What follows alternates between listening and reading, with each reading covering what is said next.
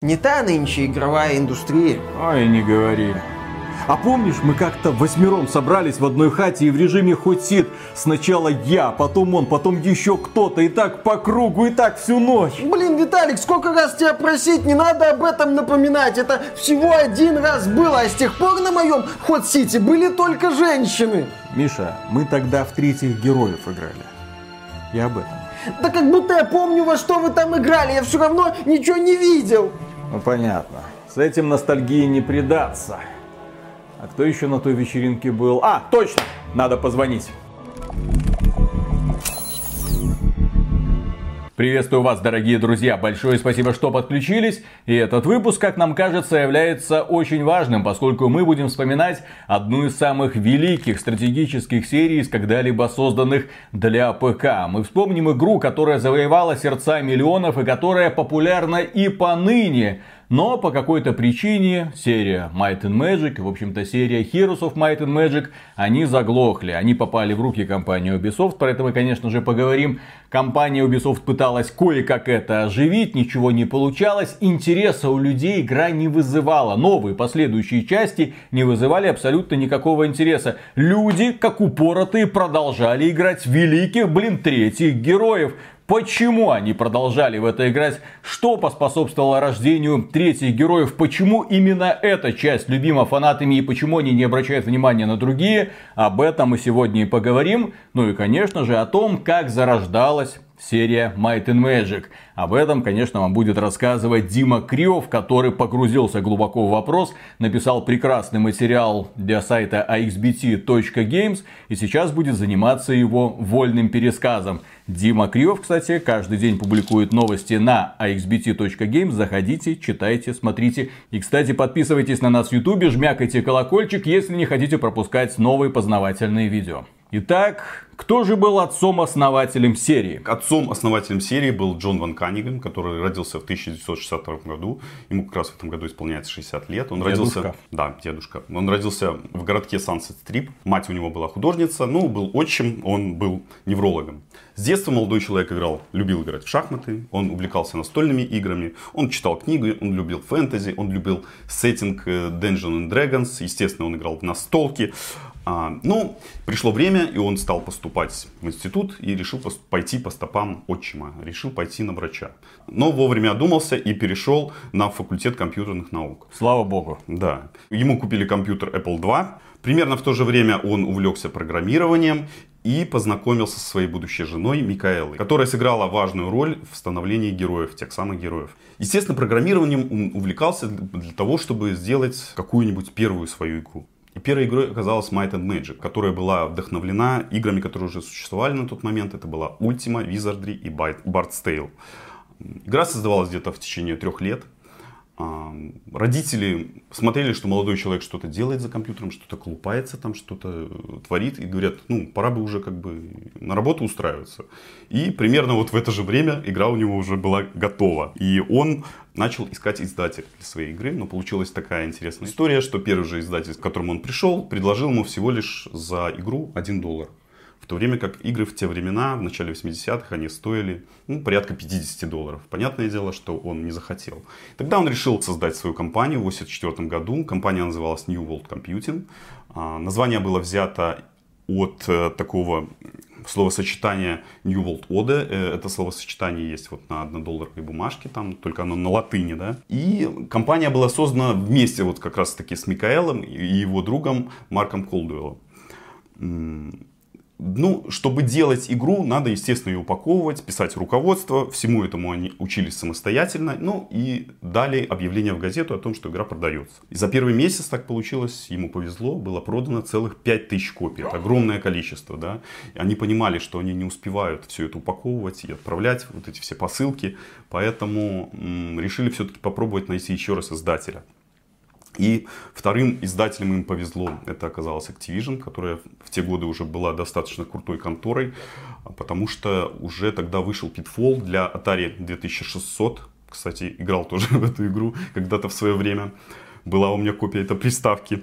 И Pitfall была продана тиражом порядка 4 миллионов копий. Итак, немножко про Might and Magic. Игра называлась Might and Magic Book One э, The Secret of the Inner Sanctum. Это была пошаговая ролевая игра от первого лица. А, она была, естественно, пиксельная. В игре не было музыки.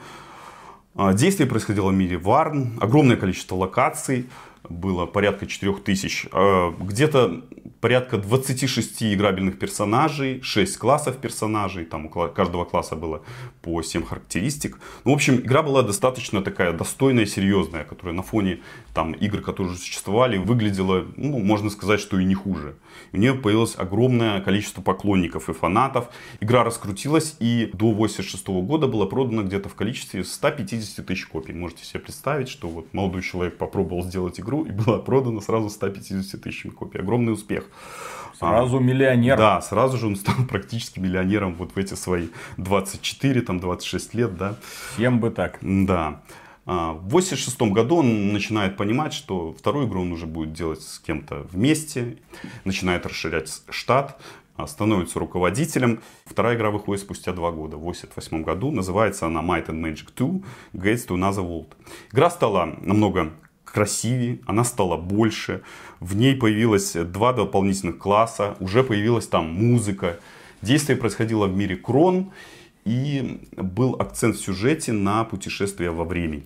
Ван Канигем решил, что компания должна еще больше расти, поэтому решил купить сразу же студию, которая, так сказать, поможет в его следующих проектах. Им оказалась компания, которая выпускала настольные игры, называлась она Task Force Games. Он в детстве увлекался одной из настолок этой компании, поэтому решил сделать игроадаптацию. Но так получилось, что игру не закончили, потратили, естественно, на это большое количество денег, и ничего не вышло. Это была его первая потеря, а.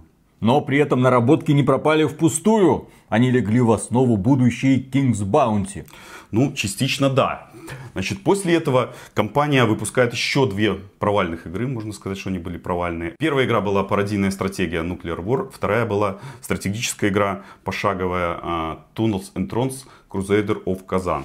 И вот как раз таки вот вторая игра послужила основой для следующей игры, а, которая называлась King's Bounty. Я думал, King's Bounty многие слышали, многие знают. Недавно вторая часть вышла. Да, недавно выходила вторая часть. И в 90-м году рождается как раз таки та самая King's Bounty. King's Bounty была вдохновлена еще одной настолкой, которая называлась Ogre. Это настолка, которую создавал Стив Джексон. Стив Джексон тот самый, который создавал в свое время настолку, которая есть, я думаю, у многих. Это Манчкин. Для тех, кто увлекается настольными играми. Их куча разных, да, манчкинов есть. Даже у меня, Лайк за манчкин. Даже у меня есть манчкин фу, когда-то мы играли. Кто кого перекричит. Чем можно охарактеризовать King's Bounty? Это тактические бои, глобальная карта, юниты, объединенные в отряды, артефакты, заклинания. В игре было 4 класса, ну и продажи были у игры посредственные. King's Bounty, кстати, издавала уже не Activision, ее издавала уже Electronic Arts. И на тот момент Джон Ван Каннингем знакомится с Трипом Хокинсом, который был основателем Electronic Arts. И это ему помогло в будущем. Трип Хокинс, кстати, на тот момент уже как бы понял, что хочет выпустить свою консоль, которая будет конкурировать с существовавшими тогда вот Sega Mega Drive, например, или NES от Nintendo. Но его проблемой была в том, что он решил выпускать консоль нетипичную. Он решил, по сути, сделать свою Steam Machine. Если вы помните, компания Valve тоже когда-то хотела сделать. То есть ты э, выпускаешь не консоль, у тебя своих производственных мощностей нет. Ты продаешь архитектуру, которую может выпускать кто угодно. Вот, например, всем известно Panasonic 3DO. Это не значит, что только Panasonic выпускала. Нет, это значит, что только Panasonic получилось выпустить более-менее популярный продукт, провалившийся популярный продукт. 3DO пытались выпускать и другие компании, но быстро поняли, а зачем нам это надо. При том, что товарищи предлагали из 3DO офигенные условия. Там пониженная процентная ставка, пониженная комиссия на выпуск игр, шоколадные условия. Но проблема в том, что само устройство было экстремально дорогим и не выдерживало конкуренции в сравнении с другими домашними консолями, которые в то время заполонили рынок. И как раз таки компания вот эта 3DO была основана в городе Редвуд-Сити. И получилось так, что Джон Ван Каннигем с женой, они были соседями Трипом Хойкинса. И тут вот свою роль сыграла жена Ван Каннигема, которая сказала, что King's Bounty это твоя лучшая игра. Все, что было до этого, это и рядом где-то не валялось. Поэтому давай как-то вот этот вот в эту сторону развиваться. Короче, Might and Magic это тупка для пацанов, Да. а нормальная игра это King's Bounty. King's Bounty, да. Но дело в том, что на тот момент деньги, как уже студия поняла, приносили только проекты Might and Magic. Все остальные игры проваливались, как правило. Поэтому э, в 91 году решили выпустить Might and Magic 3. Игра была еще более красивая, в ней уже было 256 цветов. Целых А, 256 да, целых 200. цветов. Для тех людей, которые не понимают фишечку, э, когда ты раньше покупал игру, там было сколько цветов не использовалось. Это еще потом, сколько там, 16 миллионов цветов не использовалось. А раньше там было сколько? 15 цветов, 5 цветов, 256. То есть картинка уже была как живая. И люди тогда восторгались тем, что они видели. Потому что до этого, вот до переходного периода в 256 цветов, все игры были по сути подобиями друг друга. Потому что оперировали одинаковой цветовой палитрой. Might and Magic 3, кстати, уже поддерживала мышь на тот момент. В ней был еще более крутой сюжет. В ней уже можно было сохраняться в любом месте. И на самом деле, вот благодаря Might and Magic 3 компания New World Computing и стала известна на весь мир. Решили продолжать зарабатывать деньги, поэтому в 92 и 94 году выходят Might and Magic 4 и 5, которые многие фанаты до сих пор даже считают одним из лучших в серии. Прикиньте, как раньше создавали глобальные ролевые игры. Два года. Два года. Новый шедевр. Два Большим года. Новый шедевр. Учись, Бетезда. Акции New World Computing взлетают, и ими заинтересовалась компания NTN Communication, которая выкупает их за 10 миллионов долларов, и New World Computing создает для них игры. Но такие вот деньги, они вскружили голову Ван Канигами уже не в первый раз. И компания выпускает сразу две неудачных игры. Это Аркада Зефир и стратегия Iron Cross. Два провала один за одним, поэтому у студии возникает такой кризис идей. И они решают все-таки послушать советы Микаэлы и развить наработки King's Bounty. И как раз таки выпускают игру, которая называлась Heroes of Might and Magic A Strategical Quest. Изначально ее хотели назвать просто Heroes, но потом передумали. Might and Magic все-таки бренд. Да.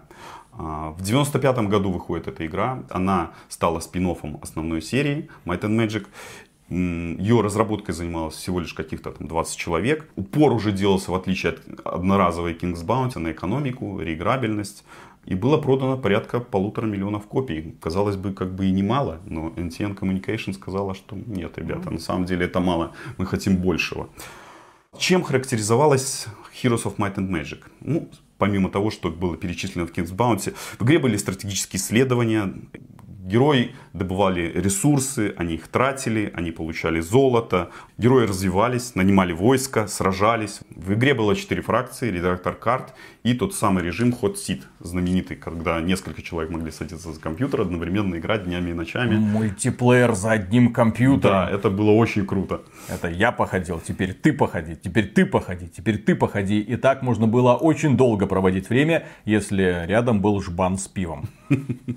Да, и хороший друг. Студия поняла, что что-то нащупала, и что это тот самый проект, который стоило бы развивать. Поэтому, ну, решили в будущем продолжать, продолжать. Но получилось так, что NTN Communication поняла, что, наверное, это все-таки не та компания, которая им нужна, и захотела ее продать. Покупателем на тот момент оказался тот самый Трип Хокинс со своей 3DO, который понял на тот момент, что ему нужен собственный разработчик игр, потому что на 3DO было, как известно, вот она, консоль стоила 600 долларов, естественно, ну, покупателей было не сказать, что много, и плюс к этому еще э, было немного игр. И думали, что New World Computing будет как раз таки выпускать игры. Это будет внутренняя студия. 13 миллионов было заплачено за New World Computing. И это в очередной раз скружило голову Ван Канигему. Он занялся разработкой проекта, который в конечном итоге так и не смог завершить. Назывался он Might and Magic Online. Если бы он его завершил до конца, то это было бы первое MRPG, потому что на тот момент Ultima Online еще не существовало. В 1996 году выходит Heroes of Might and Magic 2 The Succession Wars. А, разработчики улучшили движок, улучшили игровой процесс, улучшили сюжет. В игре появилось две дополнительных фракции, также вторичные навыки у героев появились. Появился рынок, появилась мана у героев. Герои могли получать теперь э, вечные заклинания в книгу, раньше они просто покупались. На карте появились новые здания. В общем, игра была развита во всех направлениях. Более того, злые языки говорят, что вторые герои в некоторых аспектах лучше, чем третьи герои. Да. Если вы придерживаетесь этого мнения, напишите что-нибудь в комментариях. Мы с вами будем не соглашаться.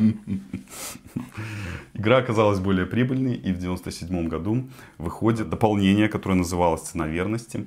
В ней были новые сценарии, компании, появился редактор карт. И вторая часть стала игрой, которую вот узнал весь мир. То есть игра стала узнаваемой. Она создала тот самый узнаваемый облик героев, который потом начал кочевать вот вплоть до третьих. Потому что четвертую нет, нет, нет, мы все поменяем, мы все изменим. А вот вторая задала вот этот вот тренд, вот этот вот очень интересный взгляд на глобальную карту, вот эти пошаговые сражения, вот этот вид пошаговых сражений. Просто все было в таком вот немножко детском мультяшно-фэнтезийном вот стиле что некоторым фанатам, конечно, очень сильно понравилось. А вот третьи герои, когда их начали создавать, там уже упор делался на такое реалистичное фэнтези. Да, да, да. Но перед этим, в 98 году, New World Computing выпускает Might and Magic 6. Э, игра уже стала трехмерной, да, классная часть. А, там были бои в реальном времени, но в то же время можно было и выбирать и пошаговые бои. Ну, и теперь 97 год, вернемся на год назад, в этом году начали создавать третьих героев, тех самых легендарных третьих героев, которые даже я вот помню в начале 2000-х годов, когда вот люди играли в компьютерных клубах, как правило, приходили там парни, например, играли в Counter-Strike, приходили своими девушками. Ну, я не на тебя показываю, я просто говорю, что парни приходили со своими девушками. И только Виталий Казунов сидел одиноко за крайним столиком. Да-да-да.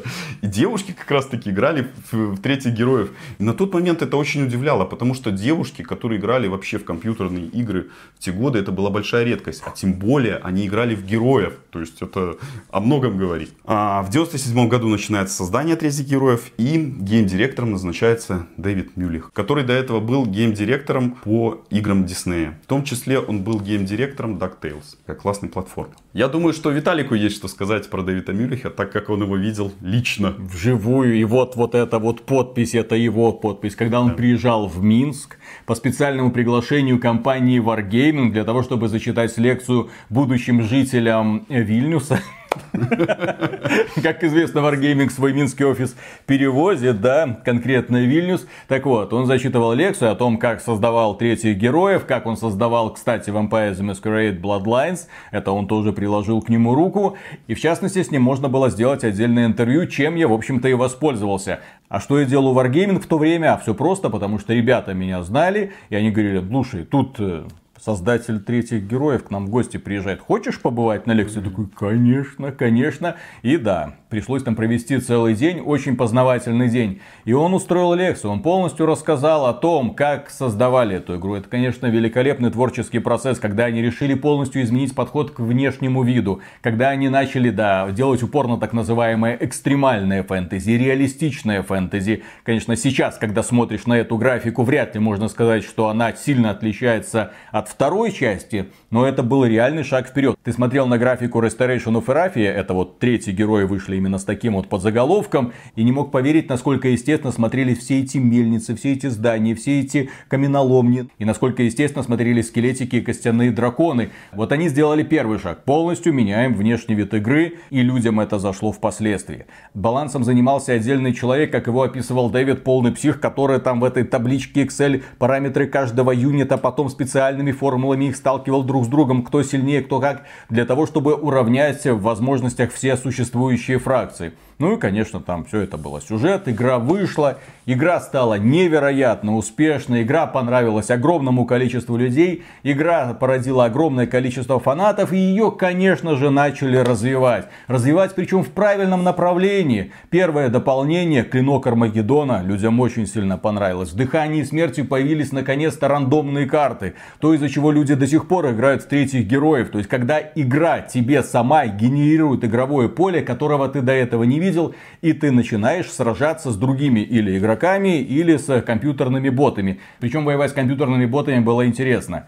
И компания, блин, почувствовала вкус денег вкус бабла. Они почувствовали, что они могут доить третьих героев практически до бесконечности. И они начали выпускать хроники. Раз, хроника, два, хроника, три хроника. Если в то время заходить на дисковые развалы, то третьих героев было очень много в сравнении с другими играми. Ну прикиньте, да, восстановление Рафии, клинок Армагеддона, дыхание смерти, хроника 1, хроника 2. И все это вот так вот лежало. Во что играть, что купить, как мне получить полную версию. А компания не успокаивалась и дальше продолжала долбить. Денег было очень мало. А потом они, да, потом они четвертый. Потом нужно было делать четвертый героев. Игра создавалась в течение 14 месяцев. Э, на разработке было всего лишь каких-то там 30 человек. Вышла она 28 февраля 1999 года. Эту, эту дату можно даже запомнить, фанаты ее помнят. А почему? Почему вот третьи герои на тот момент стали такими популярными? Существует вот ряд причин. То есть графика там была невременная. Вы сейчас даже запустите этих героев. Ну, возможно, она слишком там, вот кажется, пикселявая, да но в то же время играть в нее вполне даже можно. Я вот поигрывал сейчас недавно, очень, очень нормально смотрится. В игре отличная музыка, великолепно подобранные звуки, огромная вариативность, огромное количество контента даже в базовой версии. В ней есть редактор карт, в игре великолепные механики и отличный баланс. В концу 99 -го года было продано где-то порядка полутора миллионов копий. Это был отличный такой тираж. В 99 году на фоне популярности третьих героев выходит Might and Magic 7.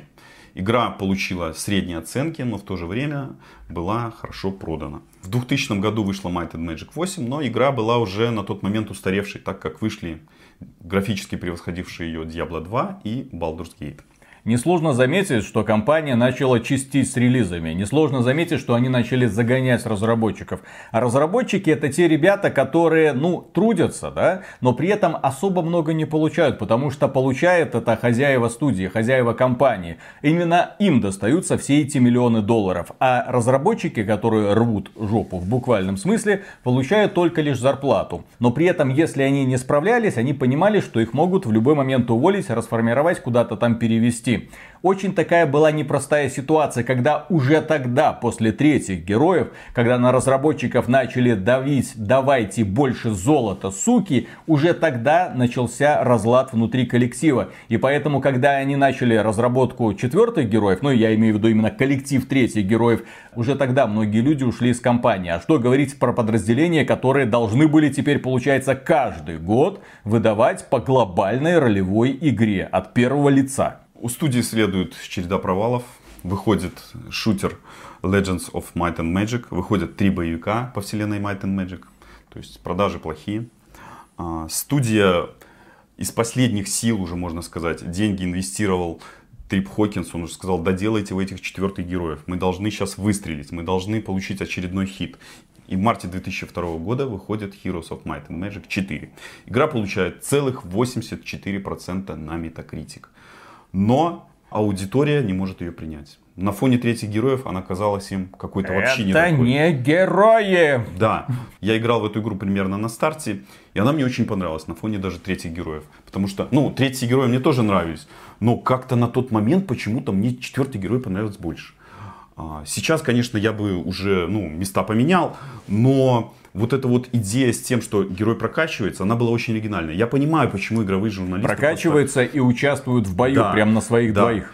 А, я понимаю, почему игровые журналисты поставили на тот момент высокие оценки. Не потому что там их купили, а потому что они видели вот эти вот новые идеи. Они понимали, что игра должна развиваться в каком-то направлении. Ну, студия решила развивать ее вот в этом направлении. То есть в таком, как считала нужным. Но это направление не поняли геймеры. Что было такого в четвертых героев? В первую очередь в ней была измененная глобальная карта, измененный вид на бои, измененные герои, которые принимали участие непосредственно в сражении. Прокачанный варвар там врывался и сам становился, блин, человеком армии. Ну его могли убить, да. поэтому это тоже как бы не нравилось. Вот. В игре уже была изометрическая графика, в ней были бродячие отряды, караваны. Фу. А, а, был Туман войны. Кстати, Туман войны, ну, лично мне не нравится.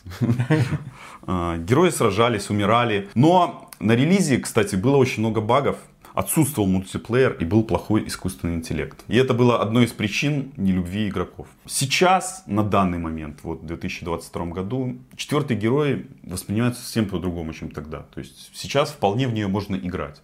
Она, в ней очень классная музыка, в ней нормальная графика, в ней нормальные механики. Многие вот эти ошибки, они уже были исправлены. Там есть этот мультиплеер, там более-менее нормальный искусственный интеллект. То есть, если вы играли в третий герой и не играли в четвертый, я советую вот лично от себя ее все-таки попробовать. Игра была, несмотря на вот эти вот низкие оценки игроков, она неплохо продавалась. Поэтому разработчики выпускали после этого еще два дополнения. Они назывались «Грядущая буря» и «Вихри войны». Они выходили в 2002-2003 годах с новыми картами и компаниями. Но тем не менее, студия не добрала. Студия рассчитывала на более высокие продажи. В том же году выходит Might and Magic 9, но игра получает всего лишь 55%. Ужасная. Metacritic проваливается полностью. В это же время примерно наступает крах 3DO. Консоли плохо продаются. А почему они плохо продаются? Потому что неадекватная цена да. и мало игр.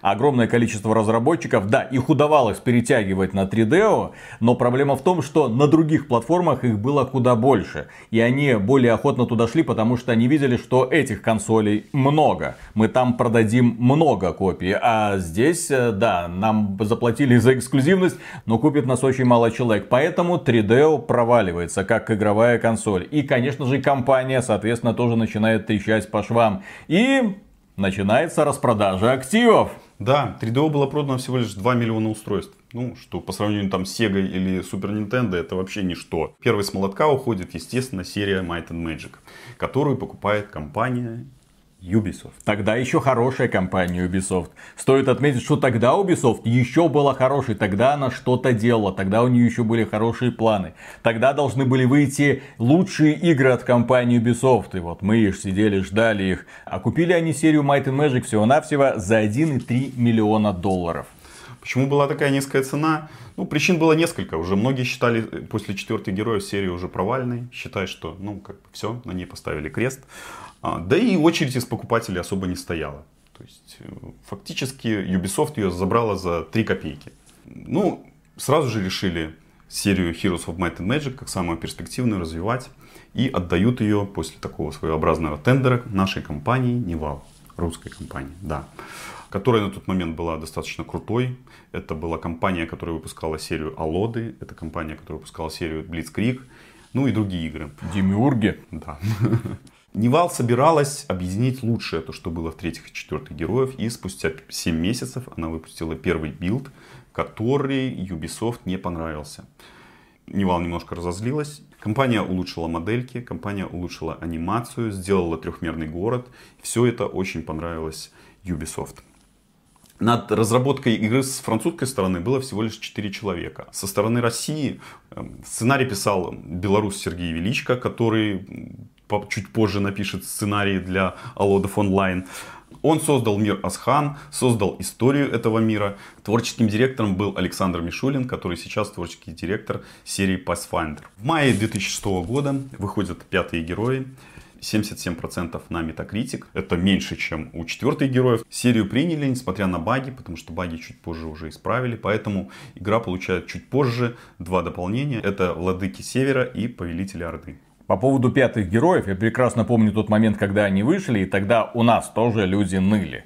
А чё это не как третьи герои? А чё это бои совсем? Где наши гексагоны? Почему все по квадратикам ходят? Да что это такое? Но при этом атмосферная музыка, приятный сюжет, очень крутой арт, именно такой вот фэнтезийный, под э, Warcraft 3. Тогда уже компания Nival не скрывала, на кого они ориентируются в плане арт-дизайна. Игра выглядела достойно, и потом разработчики, да, выкатили два дополнения, одно краше другого. И вот в финальной версии со всеми дополнениями пятые герои были уже, ну, действительно, очень крутой игрой. Кстати, по поводу критических багов, они были в пятых героев, но стоит понимать, что раньше критические баги в игре, это совсем не то же самое, что сейчас критические баги в игре. То есть сейчас игра выходит, забагованная, ты так, ну ладно, подожду патча, скачаю, оно автоматически обновится. Раньше для того, чтобы получить этот самый патч, во-первых, нужно было постоянно проверять сайт разработчиков, каким-то образом пытаться его качать. Не дай бог этот патч весил больше 100 мегабайт, и такой, господи, Ну, доступ к интернету целый быть день, бы, да. целый день качать. Или ждать ежемесячный выпуск игромании, где публиковались не только видеоролики от Логвинова, но также и патчи. Так что проекты с критическими проблемами это была прям реальная головная боль для геймеров того времени. Еще можно добавить, что в 2006 году выходит игра от Arkane, той самой Arkane, которая называлась Dark Messiah of Might and Magic. Это был такой боевичок от первого лица, который, ну, можно сказать, на данный момент считается даже культовым. Там была сделана ставка на очень интересную игровую механику. В том плане, что можно было всех врагов пинать ногой. И пинать их на колья, в огонь, в пропасть, в воду, как угодно. Развлекался по полной программе. Ну и плюс, да, там была прокачка. Ты мог быть магом, мог быть мечником. Как уже тогда делал Arkane, они пытались сотворить Immersive Sim. То есть ты мог эту игру проходить разными способами. Многим людям этот концепт понравился. Но по какой-то причине компания Ubisoft решила его не развивать. Но она решила развивать другие, в кавычках, интересные игры. В том числе в ноябре 2009 года выходят браузерные герои. Браузерка называлась Might and Magic Heroes Kingdom. Она просуществовала до 2014 года и канула в небытие. В октябре 2011 года выходит Might and Magic Heroes 6. Не Heroes of Might and Magic, а Might and Magic Heroes небольшой 6. ребрендинг. А, Игру выпустили венгерская студия Black Hole.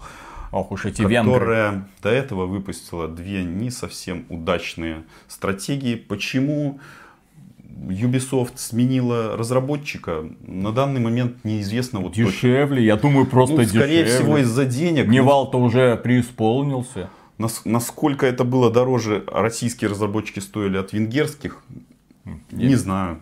Может быть и не факт. Но почему-то, почему-то решили поменять. Наверное, все-таки Nival хотела денег побольше. Да. Игра получила на Metacritic целых 77%. Это достаточно много, но аудитория ее в очередной раз не приняла. То есть получалось так, что одни герои выходят удачные, следующие неудачные. Удачные, следующие неудачные. И вот как раз таки шестые герои были теми самыми неудачными. У игры была куча проблем, в том числе баги. Игроки не поняли, почему был более примитивный игровой процесс, почему в игре было всего лишь 4 ресурса, почему было всего лишь 5 фракций, почему было так мало заклинаний. Игра была очень упрощенная по сравнению с теми же пятыми героями, но в ней очень неплохой сюжет. Я ее в свое время пропустил и решил поиграть.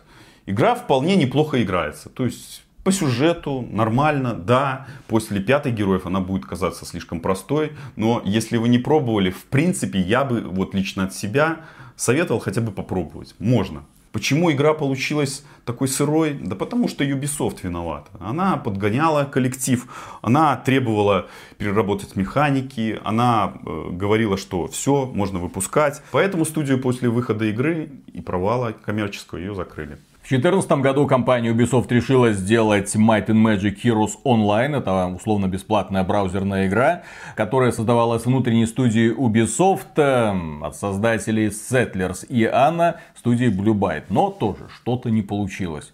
Вот. А а в 2015 году компания Ubisoft решила сделать подарок фанатам третьей части. И они решили сделать ремастер третьих героев. Но, к сожалению, только э, Restoration of Erafia.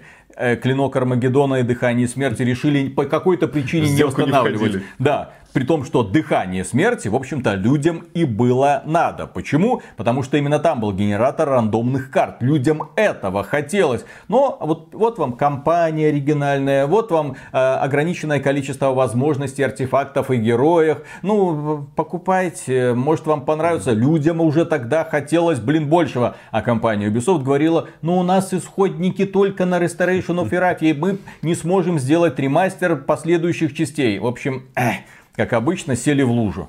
Тут еще можно вспомнить, что в январе 2014 года выходила Might and Magic 10. Действие игры происходило между пятыми и шестыми героями. Но в игре была плохая оптимизация. Но, тем не менее, она оценивается фанатами так, выше среднего. То есть, можно и поиграть. После развала Black Hole Ubisoft поручает работу над дополнениями для шестых героев Limbic Entertainment. Это немецкая студия. Они же разрабатывали э, и седьмых героев, которые назывались Might and Magic Heroes 7. Они вышли в сентябре 2015 года. Изначально разработчики говорили, что постараются учесть все пожелания фанатов. В том числе они возьмут, сделают все на движке Unreal 4. Игра вышла, игра вышла плохой. В ней было много критических багов, в ней был плохой интеллект. Всего лишь 67% на Metacritic набрала. Если даже вот ее сравнить с какими-нибудь шестыми героями, я бы даже, наверное, сказал, что шестые герои выглядят и получше. В плане механик там ничего такого нового и интересного не было. То есть даже посмотреть на тот же город в пятых героев, где трехмерный, вот он показывается, там крутится камера. В шестых героев ты заходишь, такая статичная картинка, блеклая. Ну, в общем, не зря такие оценки и такое отношение сообщества. Потому что если выбирать между шестыми и седьмыми героями, выбирайте шестые. Ubisoft решает, что раз на ПК серия продается не очень, значит надо попробовать развивать мобильные направления. В 2015 году они выпускают Heroes of Might and Magic 3 HD на iOS и на Android. В 2017 году они выпускают мультяшную такую игрушку Might and Magic Arrow of Chaos. Ну, играть в нее, да, конечно, на, сложно. Помойка. Да, упрощенные механики, автобои, микротранзакции, ничего интересного. В 2019 году выходит Might and Magic Dynasty. Выходит она сначала в Китае, потом на Западе. Ну, игра тоже, поддержка уже прекращена, она оказалась неудачной. Давайте еще вспомним более-менее такие удачные проекты по вселенной Might and Magic. В 2009 году выходила такая головоломка, три в ряд, Might and Magic Clash of Heroes. Это Кстати, прикольная тема. Очень прикольная, да. Это приквел к пятым героям, сюжетный. Да, это приквел. В 2012 выходит компьютерная коллекционная карточная игра Might and Magic Duel of Champions. То есть игра вышла до того, как еще был тот самый Hearthstone, тот, тот, тот самый Magic the Gathering. Игра была с бустерами, с такими вот дополнениями, но просуществовала она до октября 2016 года. В игре была ну, неплохая рисовка, в принципе неплохие механики, но все-таки фанаты поиграли-поиграли и бросили. Почему-то компания Ubisoft в очередной раз не получилось подсадить людей на этот странный Might and Magic. Да. А, в 2020 году Ubisoft решила в догонку за всеми автобатлерами выпустить свой автобатлер Might and Magic Chess Royal. Но она, как обычно, опоздала. На рынке уже автобатлеров хватало, все уже наигрались. Поэтому... Да, в общем-то, всем к тому времени было уже и пофиг и на автобатлеры, да. и на Might and Magic. Поэтому... Э, на какую аудиторию вы рассчитываете? Неизвестно. Они тут очень сильно стормозили, поэтому продукт был не для кого. То есть он есть еще на данный момент, существует, но играет в него я очень маленькое количество людей. И в общем-то на этом история Might and Magic можно сказать, что закончилась. Компания Ubisoft уверенно завела весь этот бренд в тупик. С одной стороны из Heroes of Might and Magic 3, которая до сих пор любима фанатами, которые выпускают обновления, патчи, пытаются добавить э, город, который был когда-то в планах, но потом от него отказались. И они также выпускают прекрасные модификации по типу Wake of Gods, в которые вот сейчас считаются своего рода каноном среди сообщества Heroes of Might and Magic. В общем, третьи герои до сих пор живы благодаря фанатам. Третьи герои до сих пор развиваются благодаря фанатам. Но проблема в том, что компания Ubisoft по какой-то причине не поняла, за что люди любят Heroes of Might and Magic. Она пыталась сделать одно, второе, третье, Battle Royale, автобатлеры, три в ряд, боевички, браузерные помойки, техники, все что угодно она пыталась сделать, кроме того, чтобы вернуть нам третьих героев во всем их великолепии. И, к сожалению, серия загнулась, но не игра. Третьи герои были, есть и будут. Это своего рода StarCraft. Вот в то время на компьютере каждого человека, который увлекался компьютерными играми, был, так сказать, джентльменский набор.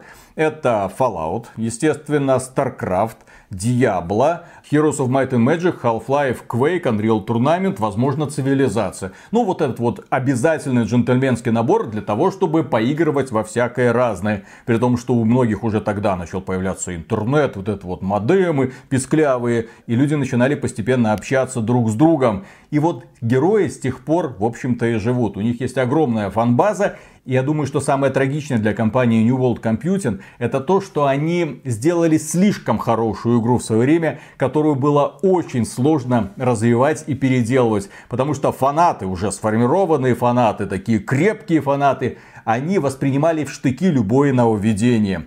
И поливали тебя ведрами позора, если ты что-то смел менять. И особенно если ты прикасался к святому положению камеры, боевая механика и, конечно же, поведению героя на поле боя. Ну что ж это такое, чтобы герой там маршировал? Поэтому да, с одной стороны ситуация печальная. Might and Magic крест. С другой стороны, третий герой, как и любой великий проект, живет поддерживаемый фанатами. Но все-таки есть небольшая, я бы даже сказал, призрачная надежда на светлое будущее, потому что да, Might and Magic есть, Heroes of Might and Magic тоже есть.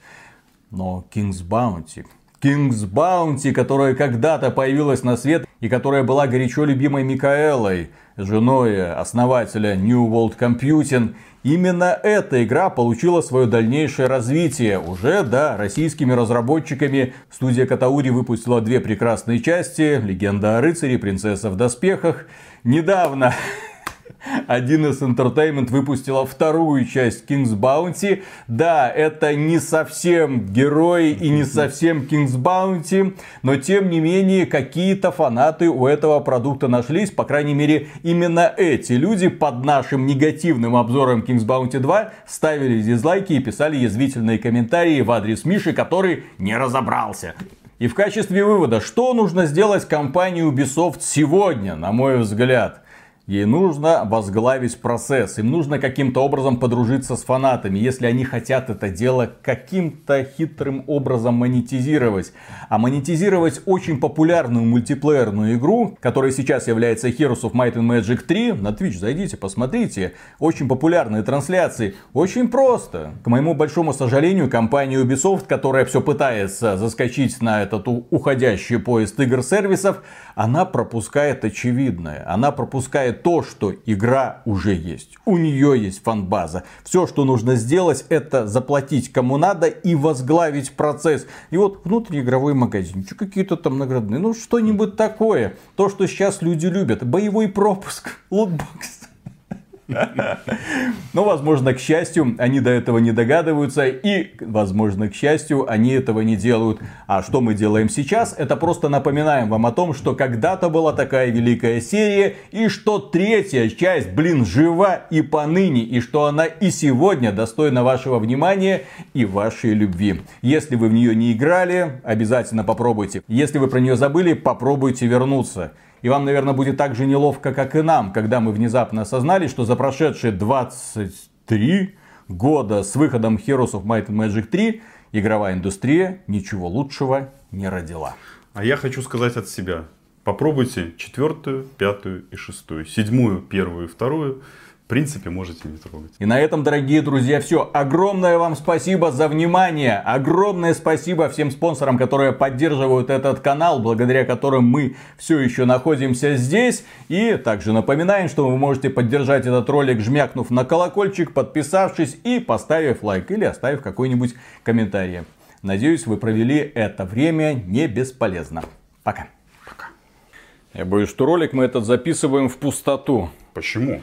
Потому что, Дима, уже все, вымерли. Вымерли все люди, которые помнят, что такое Might and Magic, что такое Heroes of Might and Magic. Не осталось. Вот только мы с тобой кое-как дотянули Я до думаю, этих времен. Ты давно на Twitch не заходил посмотреть, сколько там людей смотрит третьих героев. Ну так это знаешь, это, господи, это как первый Диабло. Еще кто-то там играет, что-то там происходит, кому-то еще интересно. Но ты заметил, что число зрителей с каждым месяцем уменьшается, уменьшается, да, да, уменьшается. Да, да, Вымирают люди, да, понимаешь? Да, да. С 99 -го года уменьшается, уменьшается, уменьшается.